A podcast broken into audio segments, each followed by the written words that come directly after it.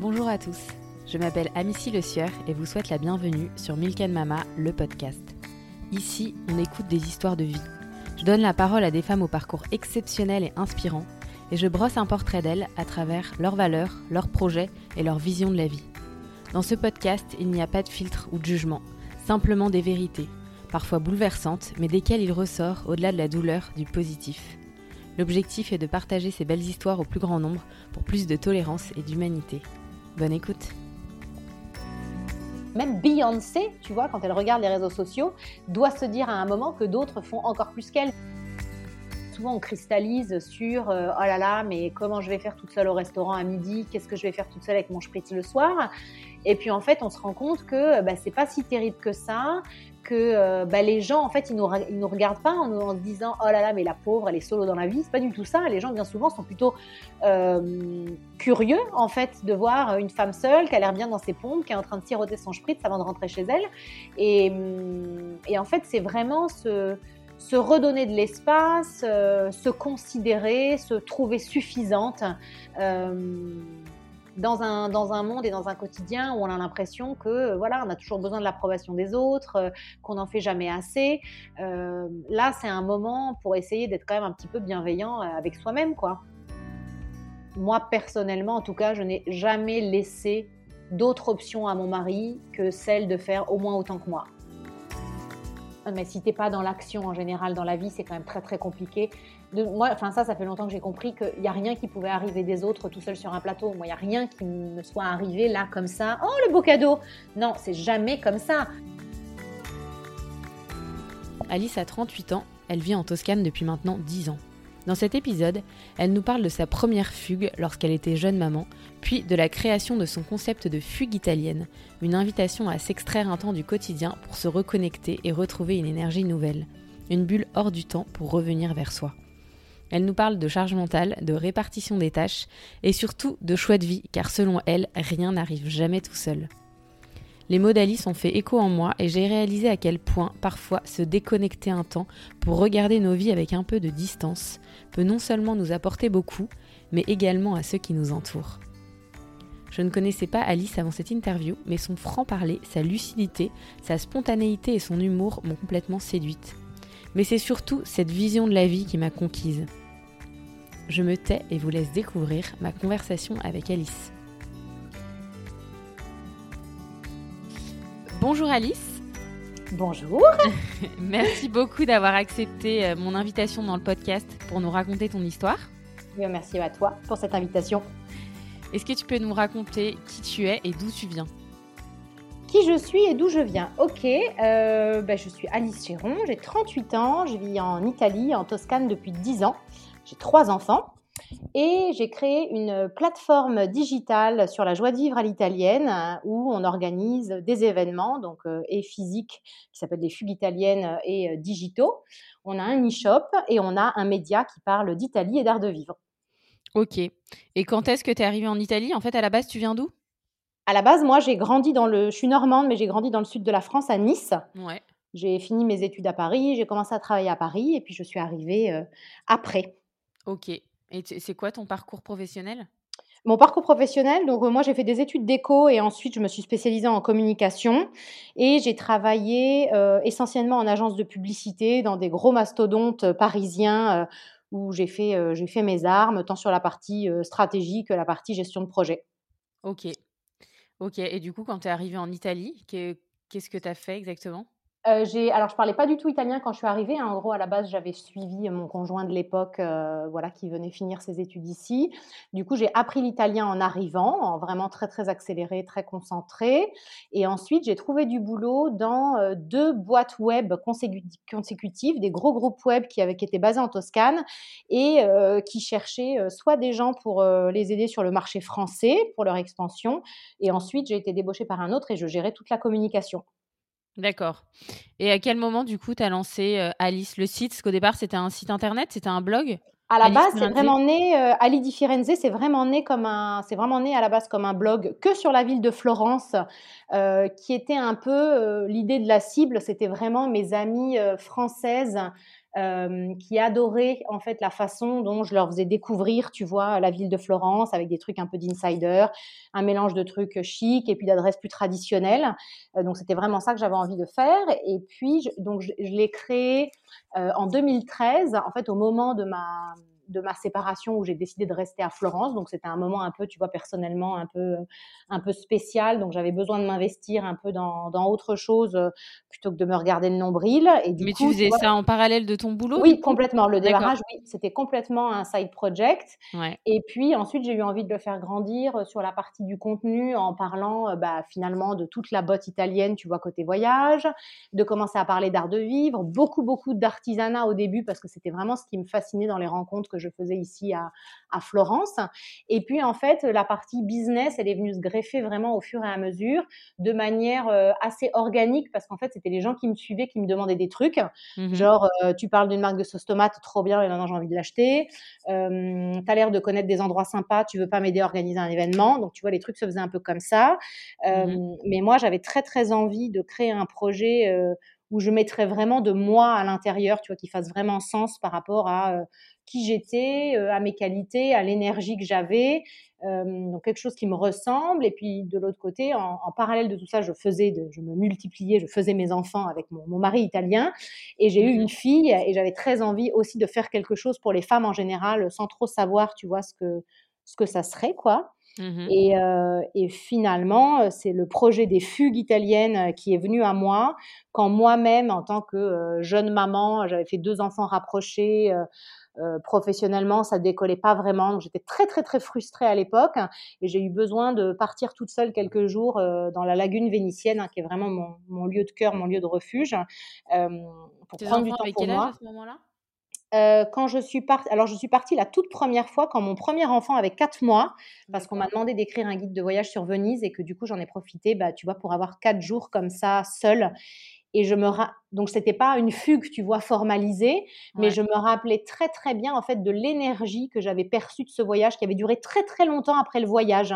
Le fait d'avoir eu quatre jours pour moi, d'avoir vu que de la beauté, d'avoir été émerveillée, d'avoir fait des rencontres, d'avoir été totalement ouverte en fait sur ce qui m'entourait, ça m'avait donné une énergie pas possible. Et tu n'avais qu'un enfant de 4 mois, du coup, à ce moment-là. Et là, quand je suis partie la première fois, j'avais qu'un enfant de 4 mois. Et quand je suis repartie, j'avais eu ma fille. Ma fille devait avoir moins de 2 ans devait avoir un an et demi, donc le deuxième avait un an et demi de plus, quoi. et là, je suis repartie trois jours toute seule à Venise. J'étais vraiment assez paumée dans ma tête, hein, même si tout allait bien, entre guillemets. Hein, j'avais un mari, j'avais une maison, j'avais des enfants, enfin, il n'y avait pas de souci. Mais, euh, mais bon, j'étais quand même, tu vois, j'avais pas le sentiment d'être à ma place. Et du coup, je suis, voilà, je suis partie. Et, et j'en ai parlé, en fait, euh, à ma petite communauté euh, de l'époque, bah, sur les réseaux sociaux. J'avais écrit un article sur mon site qui s'appelait déjà La Fugue. Tu vois, c'était la première mmh fois que j'utilisais ce terme-là. Et, et en fait, j'ai été vraiment recouverte de de messages de femmes qui partageaient ce besoin d'aller prendre l'air, de sortir de leur quotidien, de, de trouver un autre prisme pour réfléchir différemment et du coup qui faisait vraiment écho, tu vois, à tout ce que qui a vraiment compris en fait ce que j'essayais de partager dans ces articles sur le pourquoi j'avais envie de partir et surtout je me rappelle que personne n'avait jugé le fait que j'ai envie de partir, ce que j'avais trouvé vraiment euh, assez merveilleux.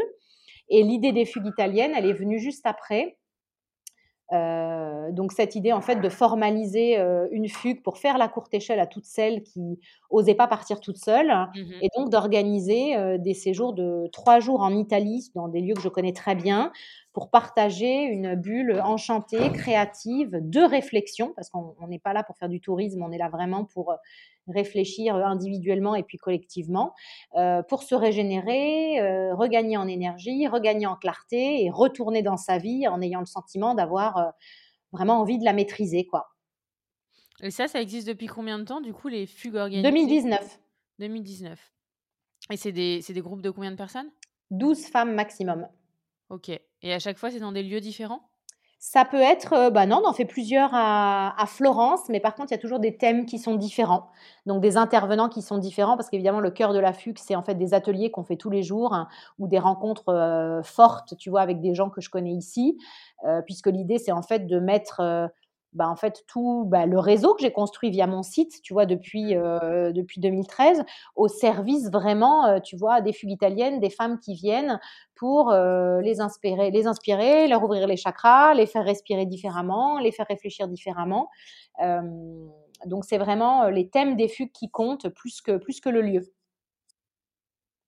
Et en fait, tu gères ton transport et ensuite, une fois que tu arrives à un endroit. Ok. Et c'est quoi la fourchette de prix à peu près?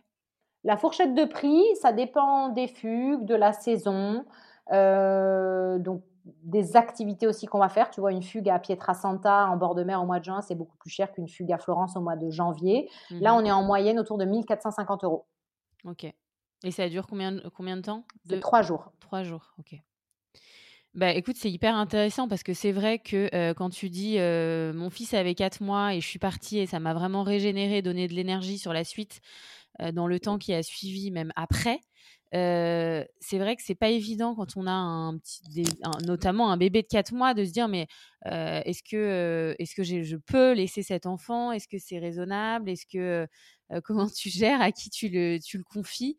C'est pas évident, je trouve. Ah ben, la culpabilité, c'est de toute manière le, l'argument terrible numéro un. On se sent toutes euh, on culpabilise toutes de voilà de, laisser derrière soi une famille ou un conjoint ou le travail parce qu'il faut poser, poser une journée. On culpabilise de bah, en fait, de se regarder le nombril d'une manière que moi je considère être saine, parce que un week-end, tu pars pas en fugue six fois dans l'année. Enfin, si tu peux, c'est merveilleux, mais enfin, c'est pas l'idée, c'est pas ça. C'est que si déjà tu pars une fois par an, euh, en fait, un week-end sur le nombre de week-ends qu'on a à disposition dans une année, et vu l'énergie qu'on met au service des autres, somme toute, quand tu le regardes comme ça, euh, en fait, tu as le droit de, t'octroyer cette, euh, cette parenthèse-là.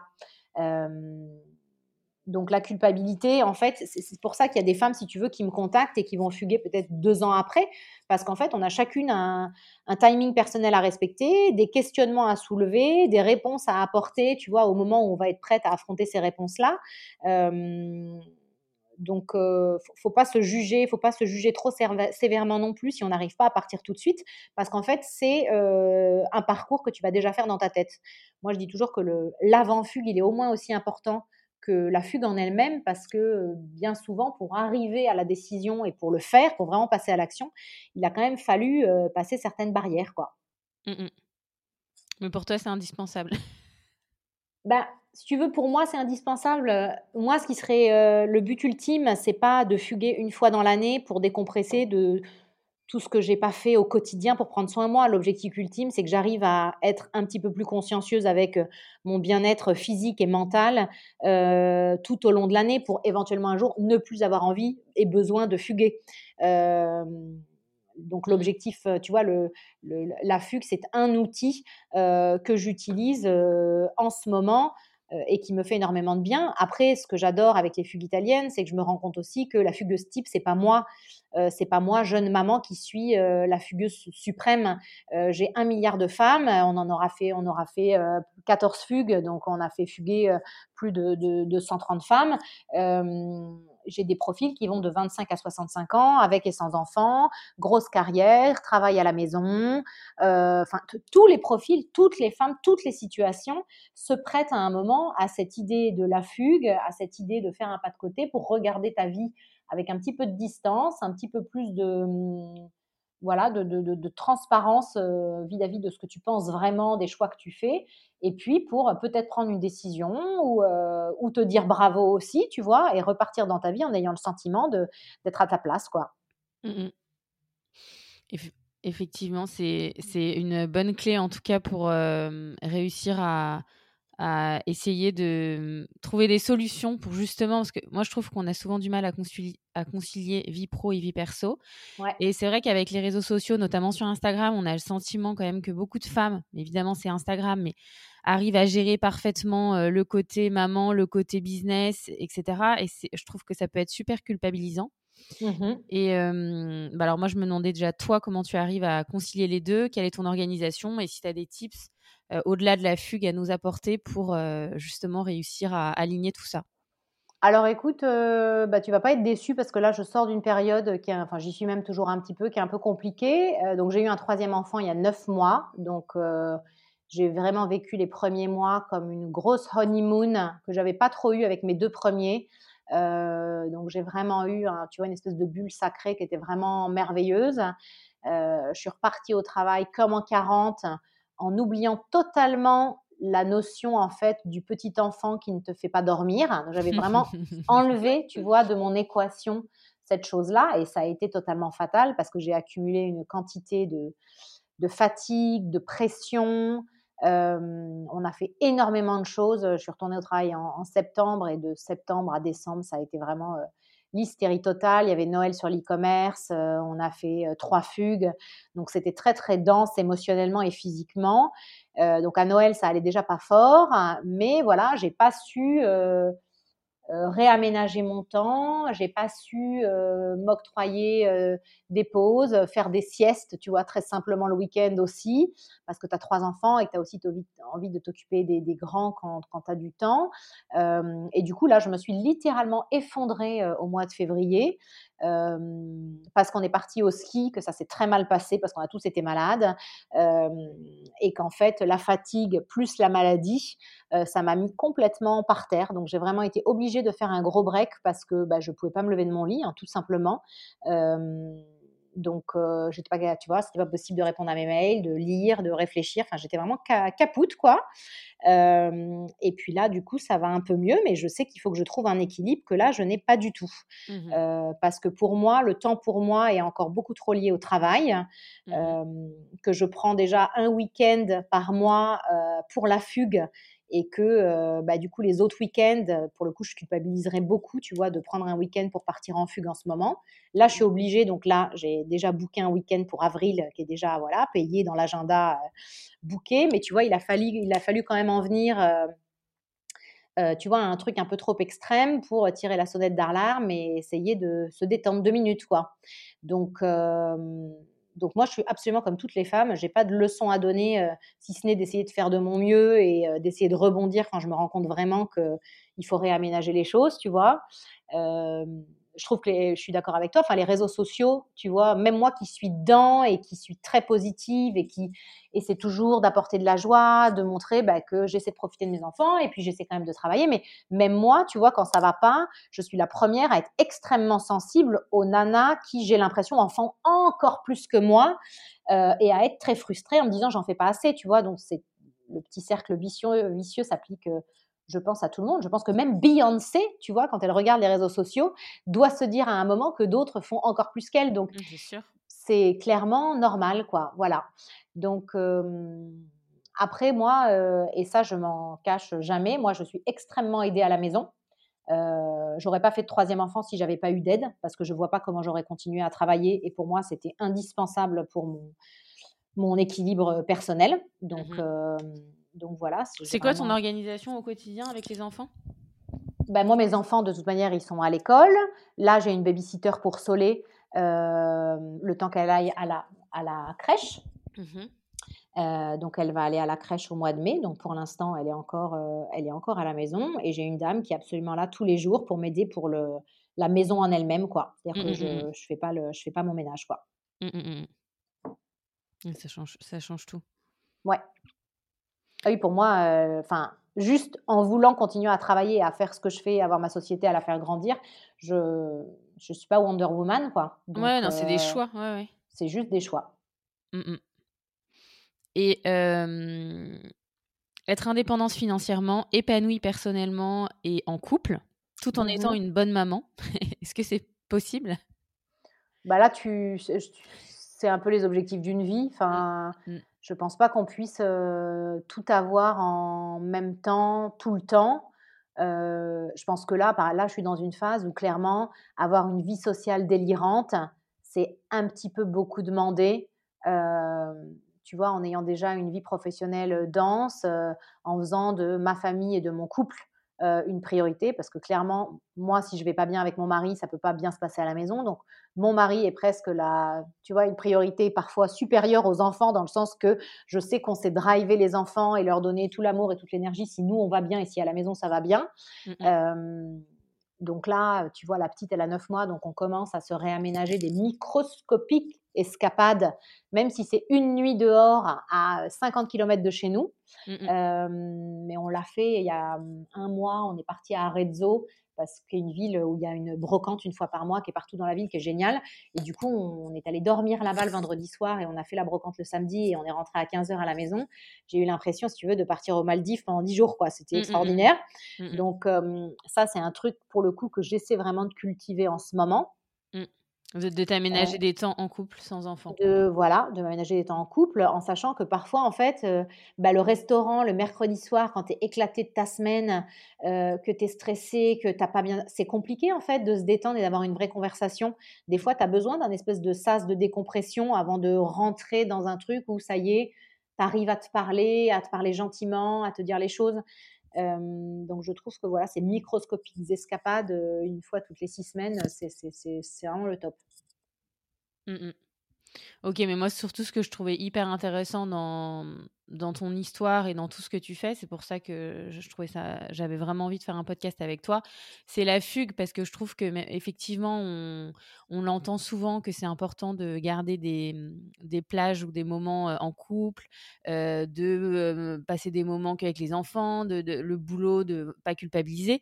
Mais c'est vrai que le côté seul, on n'en entend vraiment pas parler et, et pour le coup, je pense que ça passerait dans la priorité numéro 140 de se prendre un moment pour soi. Donc ça peut être un massage ou ça peut être, mais ou alors des moments avec des copines, mais des moments seuls, justement mmh. partir trois jours. Ça, j'ai trouvé ça hyper intéressant et surtout quand tu dis qu'effectivement ça, ça permet de, de remettre plein de choses à plat, de, de se reconnecter, de, de retrouver l'énergie nécessaire pour finalement tout gérer ensuite. Mmh c'est vrai, bah, finalement, ça semble hyper logique, mais c'est pas du tout. alors, je sais pas si c'est dans notre culture, ou... mais c'est vrai qu'on n'y pense pas du tout, quoi. Bah non, on n'y pense pas. Et puis, je crois que ça dépend vraiment aussi comment tu as été éduqué à la solitude et qu'est-ce que tu as fait de la solitude dans les années, tu vois, dans ta vingtaine. c'est bête, mais moi, j'ai une copine à moi qui, a voyagé toute seule pendant trois mois, qui est fille unique, donc qui était habituée à sa solitude, qui n'a pas eu peur de partir. Et c'est un voyage voilà, qu'il a construit d'une manière extrêmement riche. C'est quelqu'un qui n'a jamais peur d'être toute seule. et je pense que c'est vraiment une richesse intérieure et personnelle qui est, qui est géniale en fait à cultiver. Et, et moi, ce que j'aime avec cette idée de fugue, et encore une fois, le principe de la fugue, pour moi, du fait que les femmes partent seules est, plus important que les fugues italiennes. Les fugues italiennes, c'est une forme pour euh, peut-être des femmes qui, soit ont l'habitude très souvent de partir toutes seules et qui ont envie de partir seules dans un autre contexte, soit pour celles qui ont très très peur, mortifiées de partir toutes seules et qui ont besoin qu'on leur fasse la, courte échelle avant un jour d'être capable de fuguer toutes seules. Mais euh, voilà, moi je rappelle toujours, les, fugues italiennes, c'est une forme, un projet. Moi, quand je fugue personnellement, ben, je fugue toute seule. donc, donc voilà, il y, a plein de, façons d'envisager les choses. Mais ce qui est sûr, c'est qu'il n'est jamais trop tard en fait pour s'essayer à cette solitude pour voir ce qu'elle nous, ce qu'elle nous apporte. bien souvent, on cristallise sur oh là là, mais comment je vais faire toute seule au restaurant à midi? Qu'est-ce que je vais faire toute seule avec mon spritz le soir? Et puis en fait, on se rend compte que bah, c'est pas si terrible que ça, que bah, les gens en fait ils nous, nous regardent pas en, en, se disant oh là là, mais la pauvre, elle est solo dans la vie. C'est pas du tout ça. Les gens bien souvent sont plutôt curieux en fait de voir une femme seule qui a l'air bien dans ses pompes, qui est en train de siroter son spritz avant de rentrer chez elle. Et, en fait, c'est vraiment se, se redonner de l'espace, se considérer, se trouver suffisante. Dans un, dans un monde et dans un quotidien où on a l'impression que voilà, on a toujours besoin de l'approbation des autres, qu'on n'en fait jamais assez. là, c'est un moment pour essayer d'être quand même un petit peu bienveillant avec soi-même, quoi. Mmh Ouais, se retrouver. Exactement. Mmh, moi, je voulais te parler aussi de la charge mentale, euh, parce que bon, déjà, c'est un peu le sujet du moment. Même si euh, aujourd'hui, quand même, euh, les hommes de notre génération, enfin, en tout cas, les, les, hommes, en tout cas, plus jeunes, changent des couches, vident des machines. Pour certains, font la cuisine, etc. Donc, les choses ont beaucoup évolué. Mais on est quand même en 2022 et la charge mentale d'un couple est encore quand même, on a l'impression, majoritairement portée par les femmes. Mmh comment il faut faire pour que les choses évoluent dans le bon sens? Alors écoute, heu, encore une fois, moi, je suis absolument jamais donneuse de leçons. Je suis pas un exemple. J'ai juste, voilà, mon propre petit parcours de vie et témoignages à apporter, mais c'est pas une vérité absolue.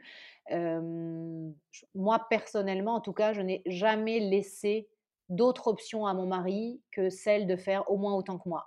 Aujourd'hui, au quotidien, il fait plus que moi avec les enfants. Hem, c'est-à-dire qu'il est beaucoup plus disponible que moi pour, heu, beh, faire le fameux taxi maman, heu, parfois c'est un peu plus taxi papa que taxi maman. Donc ça, c'est vraiment une séparation des tâches qui a été de l'ordre de, heu, je sais pas, des discussions que tu amorces dès le départ, quoi. Moi, c'était pas voilà, c'était c'était pas possible que les choses, ne soient que sur mes épaules et moi, ça m'angoissait énormément, d'être le seul, tu sais, quand les enfants sont très petits et qu'il y a que toi qui peux les calmer, tu vois? Parce que c'est une question aussi d'odeur, de il a besoin d'être contre la maman et il y a un truc qui apaise l'enfant. Moi, au début, avec mes premiers enfants, ça m'a énormément angoissée d'être le seul «doudou indispensable» entre guillemets, tu vois, de cette petite créature. Et donc j'ai très vite fait de l'espace au papa tout le temps pour faire que, tu vois, que ça soit maman ou que ça soit papa, heu, l'enfant, il trouve son compte. C'est ce qui m'a aussi permis de fuguer assez sereinement quand ils étaient petits, parce que j'avais jamais peur de les laisser, heu, à mon mari. Il faisait au moins aussi bien que moi, heu, les trucs qu'il fallait faire, quoi. Donc donc donc voilà.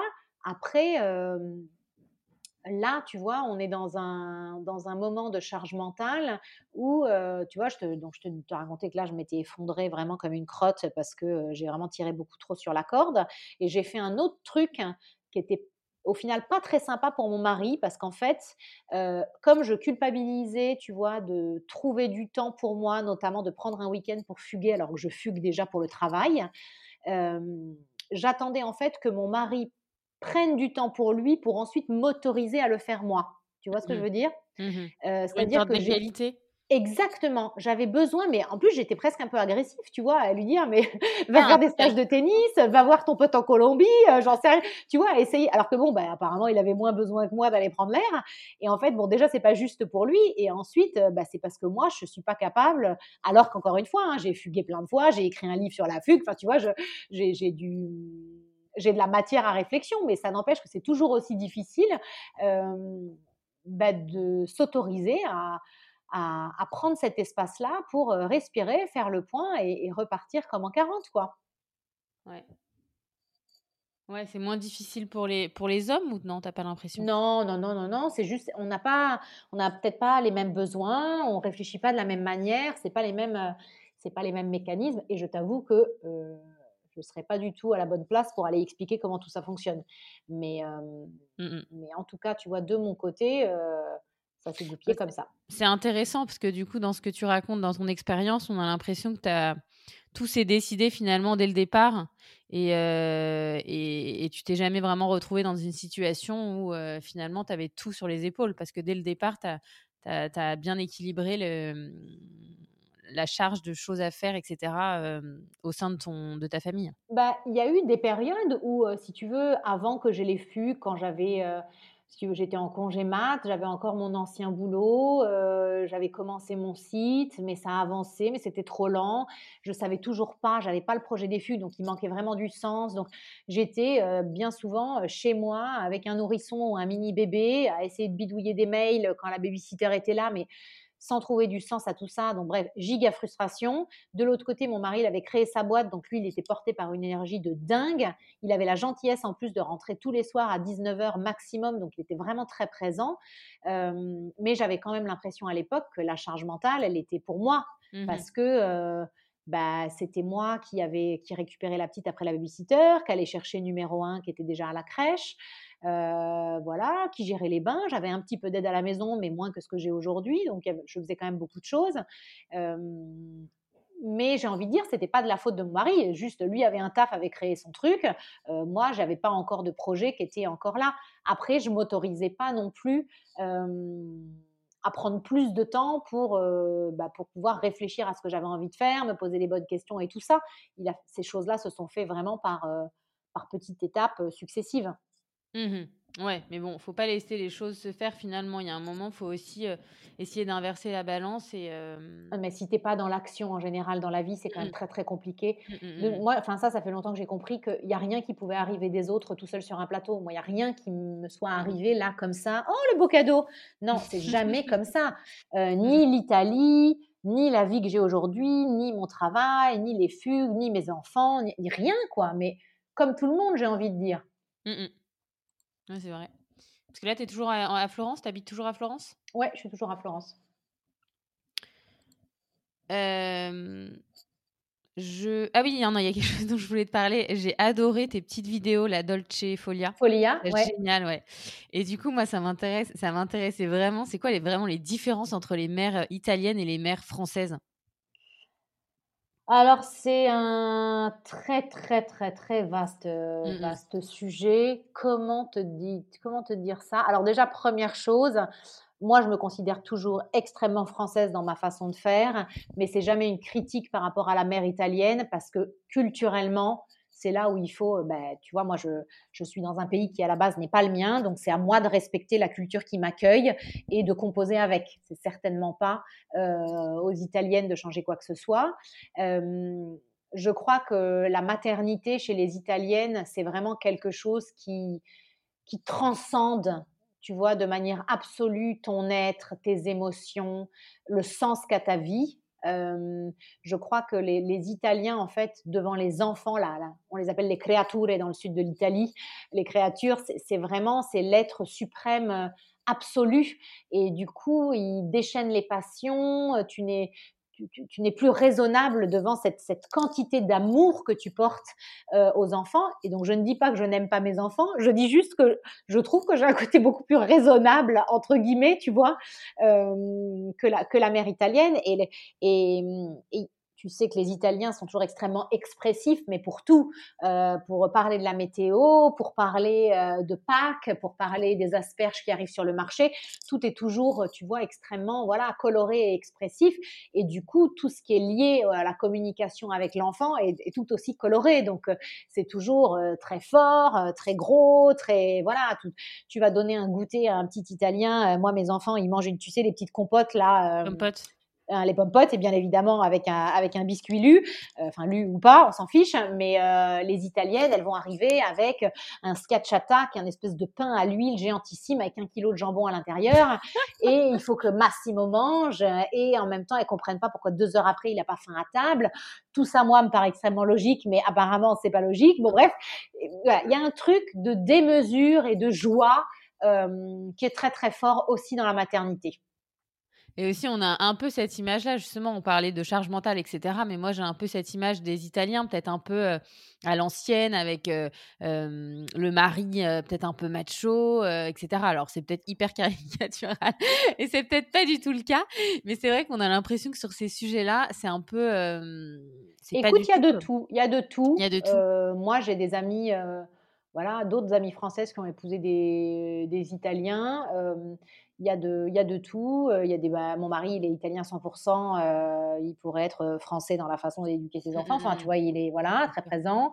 Euh, j'en connais qui font le minimum syndical. J'en connais plein d'autres qui sont très impliqués. Donc, il y a un peu de tout. France, Est-ce alors. qu'il- voilà. Est-ce qu'il y a toujours un peu de machisme en Italie Oui. Euh, ça fait partie un petit peu du, du bazar, quoi. culturel. Voilà. Ok, bon, en tout cas, j'ai vraiment, j'ai trouvé, ça, trouvé ça très drôle, euh, ces petites vidéos. T'en fais encore? Ouais. Non, non, non, j'en fais pas. Ben non, non, ça me prenait euh, absolument tout mon temps. Quand j'en, faisais, j'en sortais une tous les dix jours et c'était vraiment, je ne faisais que ça. Ok. Parce qu'il faut les écrire pour que ça soit un peu drôle, il faut les tourner, il faut les, Mm, mm. tous les déguisements, il faut les monter, il faut les promouvoir. Enfin, c'était pas du tout. euh, C'était pas pas un- business rentable.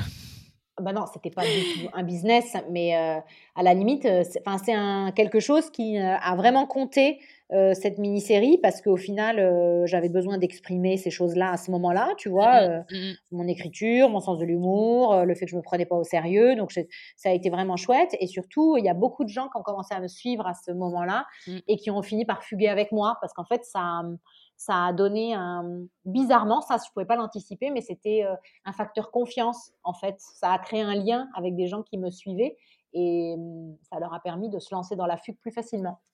Mmh. Et tu as écrit un livre aussi? Et j'ai écrit un livre qui s'appelle L'appel de la fugue et qui est sorti en 2020 mmh et qui parle du coup de la, de la fugue, que ce soit mes fugues personnelles, mais aussi les fugues de voilà, toutes les femmes qui m'ont parlé en fait de leur propre voyage. Et c'est pas du tout une méthode, c'est plus c'est plus un objet de réflexion en fait pour s'interroger nous-mêmes euh, à notre mesure, tu vois, sur euh, voilà la culpabilité, euh, qu'est-ce que j'aimerais faire si je partais, quelle est ma boîte à outils un petit peu du bien-être en fugue et après, que faire de toutes les émotions qui vont remonter, des idées, des changements que j'ai envie d'impulser dans ma vie. Et, et voilà, c'est un livre qui est très très chouette en fait pour continuer à échanger avec les femmes sur ce sujet. Ok, génial. Bon, bah, bravo pour toutes ces initiatives. Ça donne très envie de fuguer. Je mettrai le lien vers, euh, vers les, les, fugues pour s'inscrire. Trop bien.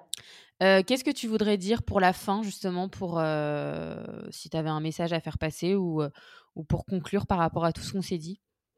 Écoute, pour conclure, je crois que nous, on, on, est vraiment en train de réfléchir en ce moment. Si tu veux, on est en train de refaire le site.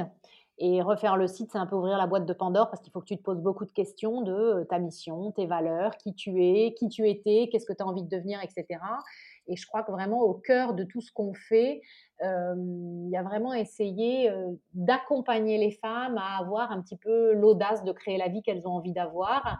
Et ça passe autant par le sujet de la fugue, mais aussi par tout ce qu'on partage sur le site et qui est lié à la joie de vivre à l'italienne, qui pourrait sembler très légère, très joyeuse, hein, comme son nom l'indique, quelque chose d'assez peut-être un peu superficiel, mais qui en fait a quand même des enseignements qui peuvent être un petit peu plus profonds et qui peuvent nous accompagner au quotidien sur voilà la qualité euh, de l'alimentation, ce qu'on met dans l'assiette, le moment du partage autour de l'assiette, les discussions qu'on peut avoir à ce moment-là, euh, tout ce qui est de l'ordre du slow life, euh, comment apprendre à ralentir pour mieux profiter, comment regarder ce qui nous entoure au quotidien et absorber la beauté. Je pense que les Italiens et la beauté, c'est quand même un sujet qui est prédominant ici au quotidien.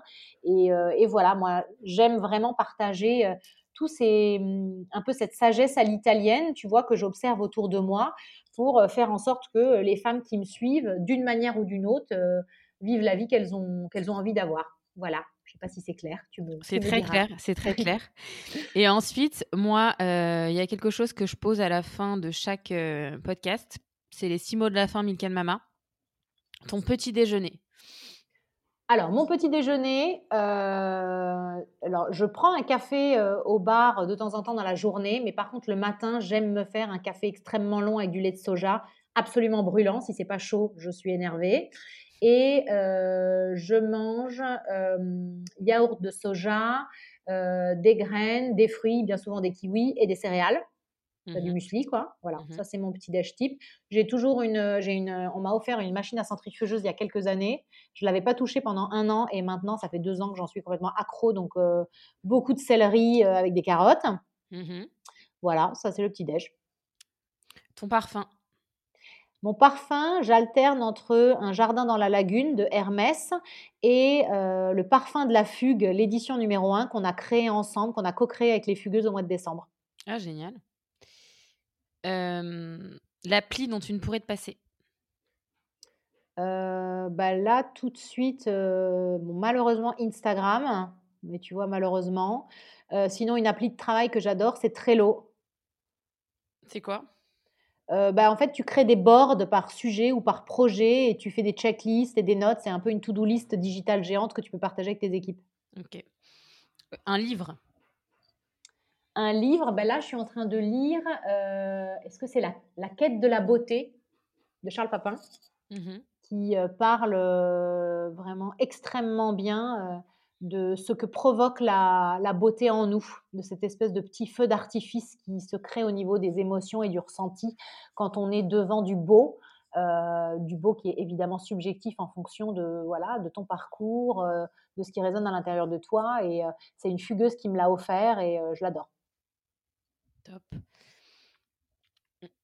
Une femme qui t'inspire Alors, une femme qui t'inspire. Moi, j'ai pas trop de rôle modèle dans la vie, c'est pas du tout mon délire.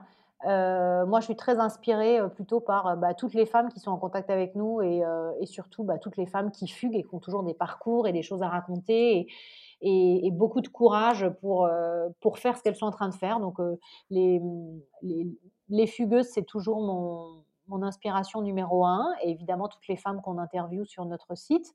Après là, j'ai écouté un podcast récemment euh, où Constance Gennari, qui est la fondatrice de The Socialite Family, euh, parlait du développement de, sa société, et j'ai vraiment adoré la façon, euh, le sérieux, l'amour du design, l'amour de l'Italie qui est derrière tout ce qu'elle fait. j'ai trouvé ça formidable. Ta devise il y avait une deux. Alors là, alors j'en ai peut-être deux. Il y en a une, c'est Never Explain, Never Complain. Donc de base, ne pas ne pas justifier. On n'a pas à justifier. Et moi, je suis pas trop dans la complainte. J'essaie de gérer mes petites choses de mon côté. Et j'aime bien aussi l'idée que tu sais, quand tu tombes, toujours profiter pour en ramasser quelque chose.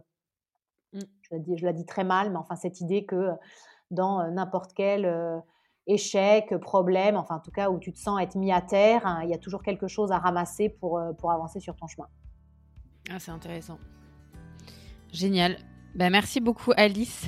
Et eh ben, merci à toi. Pour tous ces conseils et cette vision, euh, cette vision de la vie très inspirante. Eh ben, écoute, je te remercie d'avoir pris le temps et puis j'espère à bientôt. À bientôt. Merci beaucoup Alice. Merci infiniment pour votre écoute. Si le podcast vous a plu, n'hésitez surtout pas à en parler autour de vous, à vous abonner et à me mettre des étoiles ou des commentaires sur iTunes. Vous pouvez également me suivre ou me contacter sur Instagram. À très vite.